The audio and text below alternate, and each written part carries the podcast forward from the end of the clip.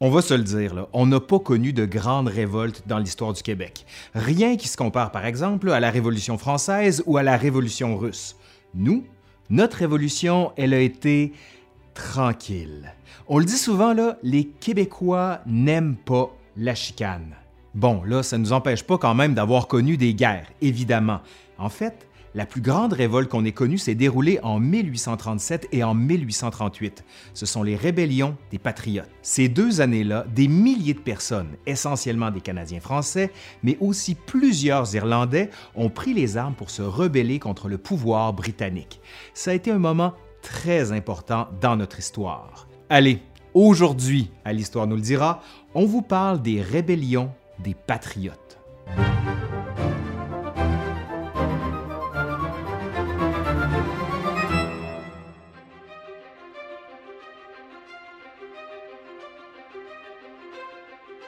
Mais c'était qui ces fameux patriotes? En fait, à l'origine, c'était le nom d'un parti politique, le Parti patriote, fondé en 1826, qui était l'héritier direct du Parti canadien. Depuis 1815, Louis-Joseph Papineau en était le chef. À une époque où la majorité des leviers du gouvernement étaient contrôlés par le pouvoir britannique et par le roi, le Parti patriote, lui, prônait des valeurs républicaines, influencées bien sûr par la Révolution française, mais surtout par la guerre d'indépendance américaine. Faut dire qu'un idéal de liberté et de démocratie soufflait sur bien des colonies depuis quelques années déjà, et des révolutions avaient eu lieu ici et là, en Haïti entre autres, en Grèce ou encore en Amérique latine. Le Parti patriote avait plusieurs revendications. On demandait notamment que les membres du Conseil législatif du Bas-Canada, le Québec d'aujourd'hui, soient élus plutôt que nommés par le gouverneur, que les Canadiens français aient accès à la fonction publique et que le gouvernement soit responsable devant la Chambre d'Assemblée. On souhaite donc des réformes en profondeur. Ces revendications-là donneront lieu aux 92 résolutions qui seront envoyées au roi d'Angleterre en 1834 ça va prendre trois ans avant que Londres ne réagisse par le biais des dix résolutions Russell. La réponse à chacune des résolutions du Parti patriote est simple. Non, non, non, non, non, non, non, non, et non, et non, et non, et non, et non, non, non, non, non, non, non, non, non, non, non, non, non, non, non, non. En fait, non seulement toutes les demandes sont rejetées, mais le gouvernement de Londres ajoute une nouvelle mesure qui fait déborder le vase. Désormais, le gouverneur qui est nommé par le roi ainsi que le conseil auront le droit de disposer comme bon leur semble de l'argent de la Chambre d'Assemblée où siègent les députés, dont ceux du Parti patriote. Là, c'en était trop. La rébellion est désormais aux portes.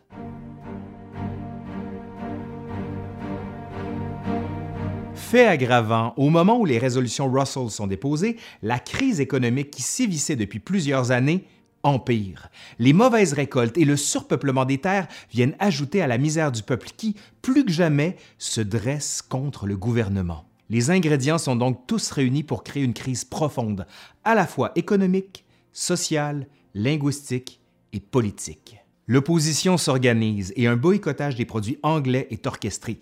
Fini le tabac, le thé, le vin, le rhum et les vêtements importés d'Angleterre. En chambre, les députés revêtissent les étoffes du pays. Ils rangent leurs vêtements chics et portent la tuque, la canadienne et bien sûr la ceinture fléchée, comme on peut le voir sur le vieux de 37. Cette célèbre illustration du caricaturiste Henri Julien, réalisée plus de 40 ans plus tard et qui deviendra dans notre imaginaire collectif le symbole de la lutte des Canadiens français pour leur survie. Le Front de libération du Québec, le FLQ, s'en servira d'ailleurs comme symbole durant la crise d'octobre de 1970. Les députés ne sont pas les seuls à participer au boycottage, leurs épouses en font autant, ce qui fait dire à un journaliste du journal Le Populaire au sujet d'Adèle Berthelot, épouse du député patriote Louis-Hippolyte Lafontaine, qu'elle avait, et je cite, sacrifié sa toilette ordinaire pour prendre les accoutrements des bergères de la Beauce. La réponse de son mari au journaliste fut un peu radicale. Il va lui donner un coup de poing en pleine face. On pouvait revêtir les vêtements du pays, certes, mais il ne fallait pas comparer une épouse bourgeoise à une bergère. Outre le boycottage, une centaine d'assemblées populaires ont lieu partout au Bas-Canada, mais c'est celle des six comtés, le 23 octobre 1837 à Saint-Charles, sur le bord du Richelieu, qui marque un tournant. Durant deux jours, 5000 personnes viennent entendre les chefs patriotes, dont Louis-Joseph Papineau et Walfred Nelson, le fils d'un loyaliste de New York, médecin de profession qui faisait partie de ces quelques anglophones qui ont appuyé le parti. Nelson, mais aussi les autres militants radicaux, sont plus convaincants que jamais. Ils réclament l'insurrection armée, ce que déconseille Papineau. Suite à cette assemblée, l'Église prend position par le biais de Monseigneur Lartigue, l'évêque de Montréal, et invite les fidèles à se soumettre aux autorités britanniques. Or, Monseigneur Lartigue était le cousin de Louis-Joseph Papineau. On imagine qu'il fallait pas les inviter au même party. Non, vraiment pas. Des mandats d'arrêt sont aussi émis par l'armée britannique contre 26 chefs patriotes pour appel à la violence.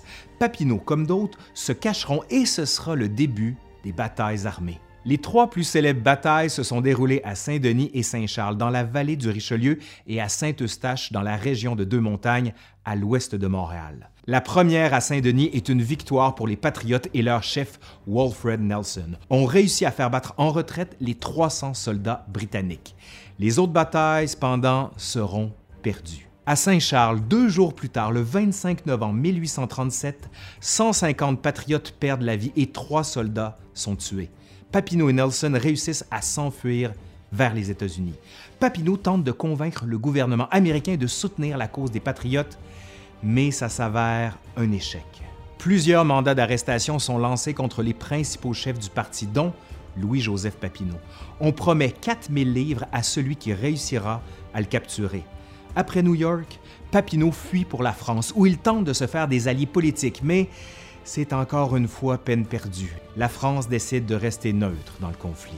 La bataille de Saint-Eustache le 14 décembre 1837 se solde quant à elle par 70 morts, dont le docteur Jean-Olivier Chénier et 118 prisonniers.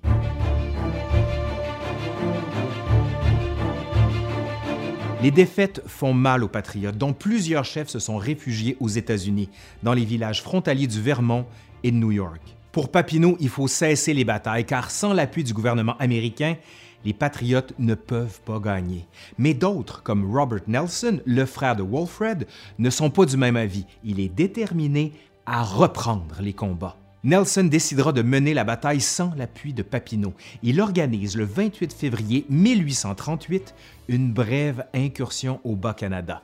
C'est là, à Cardwell's Manor, aujourd'hui Clarenceville, dans le Haut-Richelieu, que Nelson, chef autoproclamé du gouvernement provisoire, proclame solennellement l'indépendance de la République du Bas-Canada.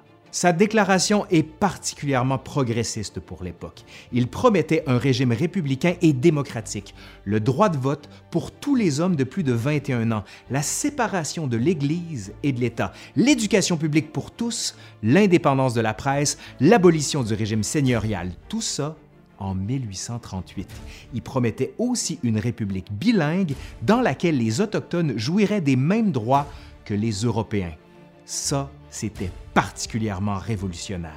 Son rêve ne se réalisera jamais puisque les insurgés manquaient d'appui et ne possédaient pas suffisamment d'armes. Le général britannique John Colborne était à la tête d'une armée de 6000 hommes.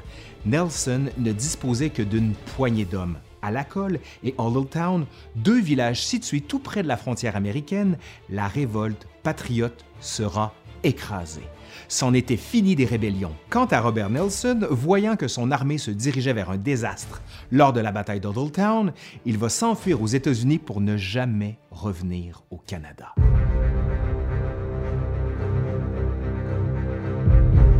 L'armée réussira toutefois à mettre la main sur plusieurs patriotes. En tout, 12 seront exécutés, dont 5 le 15 février 1839 à la prison au pied du courant à Montréal. À 9 heures du matin, les cinq patriotes montent sur l'échafaud afin d'y être pendus. Chevalier de Lorimier, notaire et du nombre, de même que Hinden Lang, un militaire français, Narbonne, un huissier, Daunet, un cultivateur, et François Nicolas, un instituteur. À l'exception de celle de Hinden Lang, inhumée au cimetière des protestants français, la dépouille de tous les autres sera jetée dans la fosse commune du cimetière Saint-Antoine, dans l'actuel square Dorchester, avec les non-baptisés et les excommuniés. D'autres patriotes seront déportés en Australie et aux Bermudes, dont le vainqueur de la bataille de Saint-Denis et futur maire de Montréal, Wilfred Nelson. Quant à Papineau, forcé à l'exil au moment de l'échec de ses partisans, il revient au pays en 1845, après l'armistice des insurgés. À son retour, il retourne en politique et deviendra député indépendant avant de se retirer de la vie politique en 1854.